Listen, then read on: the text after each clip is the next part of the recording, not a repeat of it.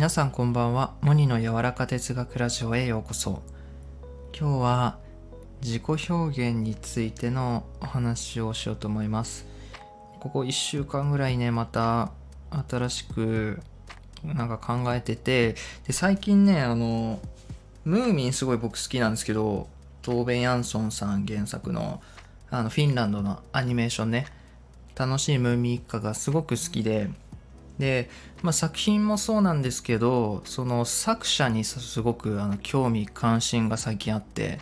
やっぱりこう自分の好きな作品って、まあ、その作品そのものを見つめて好きだなってこのキャラクターをもっと知りたいってなっていくのも自然なことなんですけど僕はなんでこんな作品が生み出たんだろうってそのルーツわけ原因作者どんな気持ちで作ってるのかどんな生い立ちで何に影響されたかっていうその原理あのなんだろうな原因部分根本の部分がやっぱり興味があってでそこから何かこう自分も吸収できるもの自分のそのなんだろうな表現に調和するものに調和するものがあったら取りくあの組み込んでいきたいなってやっぱ思うから抽出していきたいなって思うからそういう作者のね最近本をね読んでるんですよ。このトーベ・ヤンソン人生芸術言葉っていう本で、まあ、1個前の収録のタイトルあのサムネイルにさせてもらってるんですけどこの間あの本屋さん行ってでなんか僕あのギフト券あって、まあ、あのずっと使えずにいたんですけどたまたま本屋さん行ったら、まあ、そこが使えるっていうことだったのであのあの本をね買ったんですよねこの本を。で前もあの「アルケミスト」っていう本があって小説があってでそこのその作者のパウロ・コエリョの、まあ、なんか自叙伝というかあのルーツ考え方みたいなのが載ってる哲学本みたいなのをすごく気に入ってて夜寝る前こう一章ずつ読むっていうのがすごく日課になっていて、まあ、その流れもあって作者のあのルーツを知るっていう作品のルーツを知るっていうところにすごくなんか楽しさを覚えてね。でまあ僕ずっとムーミンが好きっていうことでまあ、あの本屋さん行ったらたまたまねこうやってトーベ・ヤンソンの本があったので手に取って読んでみたんですけどなかなか面白そうで。でやっぱりその、まあ、女性の方なんですけどフィンランドとスウェーデンのはあの、まあ、子供としてこう生まれた方なんですけど、まあ、その子供の頃からねあの絵を描く子ででなんかねすごい最近また雑誌を買ったんですよね、まあ、僕インテリアとか空間が好きでアートと暮らそうっていうあのなんだろうな。美しい北欧デザインのなんか雑誌をこの間出会ったので買ったんですけどそこにもトーベ・ヤンソンさんのムーミンの作者の考えてることとか考え方が載っていたのであのまあ読んでたりするんですけどいろいろ並行してで僕がすごく心に残ってることを話そうと思っててなんかそれはあの自己表現の新しい手段を常に探し求め決して立ち止まらなかったっていうそういう彼女の姿勢をねザ・キュリオス・アーティストっていうね風に表現してるんですよねこのめいっ子が。好奇心旺盛なアーティストっていう意味なんですけどそうかってこう自己表現の新しい手段をずっと探しながらやっていた生きてたんだなって思ってまあ、そのトーベ・ヤンソンのムーミンの作者って、まあ、あの文章も書くしあのなんだろう画家としてもあの活躍してるしデザイナーだったり、まあ、いろんな多岐にわたってこうなんだろうなアーティストなんですよ。でそうやってなんかこう自分が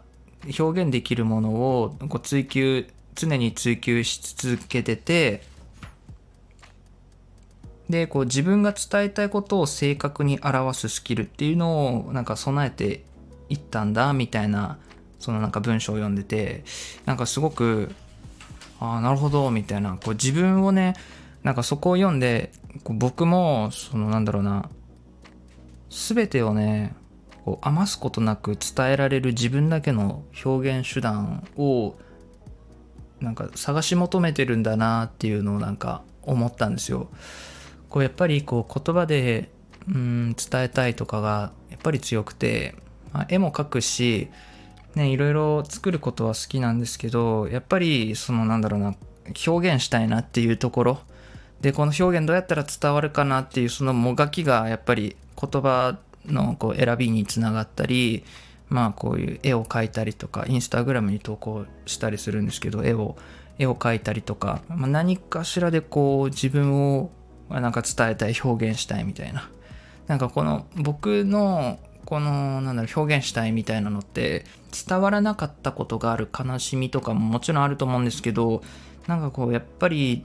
うん自分らしくこう伝えたいことを表現したいことを表現できてる時がやっぱりこう自分に戻れる瞬間というか楽しい時なんですよね。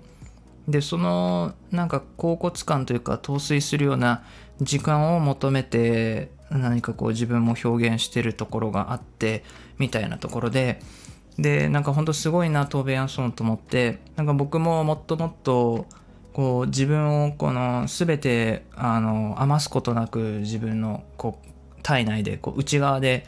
湧き起こった感情とかうん感性が捉えたものっていうのをこう表現あの表に表すって書いて表現じゃないですか。表にこう人に伝わるものとしてこう表現させていきたいなと思ってて。でまあそれって何かなってやっぱり思ったら僕はあの言葉を扱うこと。言葉をあの使っていく、うん、言葉を手段としてこう自分の内側のこと、感じ取ったこととかイメージとか全て余すことなく伝えるためにこの言葉を使っていきたいなと思ってて。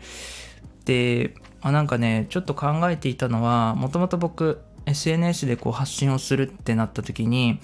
あの最初ノートっていう、まあ、文章から始めたんですよね。文章コラムみたいなのを書くところから自分のこの体内のこと 内部の内側のことをこう発信し始めて。でほどなくしてこう喋るっていう声で発信するっていう風に表現が変わっていったんですよ。でなんかこのなんだろうなやっぱり自分は言葉とかあのなんだろうな感情とかねをあの扱いたいなと思ってて物語とかにね携わりたいっていうのはあってでやっぱりなんか声はね、まあ、文章ももちろんそうなんですけどやっぱり一個喋った方がいいなと思ってて僕は自分でなんかこう自分でも結構聞き返すんですけどあの本当にうぬぼれてるって思うかもしれないんですけど結構自分の喋ってる声がなんかね心地いいというかまあ多分それは自分らしく喋れてるからなんでしょうね自分らしくない配信ってやっぱり自分でも聞き返さないんですよ。まあ、ということで、まあ、喋れ、自分が心から喋れてる時っていうのを、その自分が好きというか、やっぱり声を出すっていうのは、あの、やっていきたいことで、うん、だからなんか僕の言葉っていうのは、携帯をどんどん変えていってるんですよ。最初は文章テキストからあの音声っていうところまで行ってでなんか次はねやっぱ映像だと思ってるんですよ映像がこの加わっていくでなんかこの映像とかあとは時間とか空間とかがこうなんだろうな加えられていく気がするんですよ。でまあ僕メンタリングっていうのをやっていてメンタリングっていうのはもうなんだろうなその時間ですよね。時間を共有するみたいなところで言葉がこう生まれるみたいなものなのかなとか考えてたり空間とかになったらまあなんかなんだろうな、セミナーって言ったらちょっと硬いんですけど、ちょっとワークショップみたいなのもやりたいな、ゆく、ゆくは、みたいなのを考えていたりさ、うん、なんか好きなことを見つけるとか、なんかそういうワークショップとか、多分、あの、すっごい上手だと思うんですよ。僕いっぱいやってきたので、あの人にやらせるんだったらやってもらうんだったらこれだなみたいなアイデアあったりとかなんかそういう空間とかね。僕空間好きなんですよ。だから空間とかはもう調和するなみたいなね、そういったこととかもなんか映像が見えていて、まあだから次はこうなんだろうな、ナレーションかなと思ってて、僕は。ナレーション、あの、まあ絵も描くし、言葉をもう生み出して、まあ、声も、声も、まあ、いいっていうか、なんだろう、喋りに自信があるというか、声に自信があって、うん、ちゃんと喋りたいことを喋ってる時の自分の声が好きで、で映像の編集もできるってなるとやっぱりこのなんだろうななんかねこう自分でこう描いた絵とかアニメーションでこう物語作りたいなみたいなそれにナレーションを吹き込んでいくみたいなこととかまあそのいきなりこれが丸っていうかじゃあこれで5だってこれが完成だっていうものだとは思ってなくて最初三角だと思うんですよねアイディアって。でいろいろやっていくに従ってこれがなんか丸になっていくと思っててアイディアとして日本人ってすぐ丸か×かにしちゃうんですけどあこれなんか良さそうかもなみたいなその三角っていうものが大事でそれがだんだん丸になっていくっていう考え方なんですけどまあなんかそういう意味で、まあ、ナレーションとか、まあ、自分でなんかこう見えてるイメージとか印象とかをさこう絵でこうあの描くのも好きだからさなんかなんだろうな。本当言葉だけじゃこう言い捉えられないところもあってやっぱ補うように絵があったり、えー、音楽があったりとかなんか全て表現って一つで完結するものはないと思ってるからもちろんその聖書とか学んでて見言葉っていうのも触れてるんだけどそのやっぱ言葉っていうのは形態を変えてもっとあの真理とか真実だったら形が変わっても伝わるあの真実のままだと思うしうん、でやっぱこう最初の話に戻るんですけど全てこう余すことなくあの伝えられる自分だけの表現を探し求めていくってなったらもちろん言葉も扱うんだけど言葉だけではこう補えないところがある。こう絵絵が保管してくれることもあるじゃないですかイメージが。絵とこう言葉とこのなんだろうな。うん。このなんか映像の編集だったり、まあ、いろんな要素がこの掛け合わされて僕があの伝えたいことっていうのは完全性を帯びた表現として姿を表すんだろうなみたいなそんな芸術みたいなことをちょっと考えてます。だからその最近はムーミンの作者に影響を受けてまたインスピレーションが湧いてるっていう感じなんです。だから、まあなんかこういうなんかアイディアとかも、いろいろやりたいこといっぱいある中で、まあその一日にできることって限られると思うんですけど、まずやってみるとか試してみる力ってすごく大事だと思ってて、なんか実行力とか行動力って割とそのマインドな部分が大きく占めると思ってて、本当になんか最初からうまくいくとは思ってないし、だからこそ、とりあえずこうやってってみる試してみるみたいなそういうマインドがあのいつもあの僕の行動を突き動かしてくれてるなって思うので、まあ、そういうのもあの携えながら動いていけたらなと思います。はい、今日はこんなところで、えー、全てを余すことなく伝えられる自分だけの表現手段ということで、えー、話してみました。何かインスピレーションがあると嬉しいです。最後までお聴きいただきありがとうございました。それでは、いい夜を。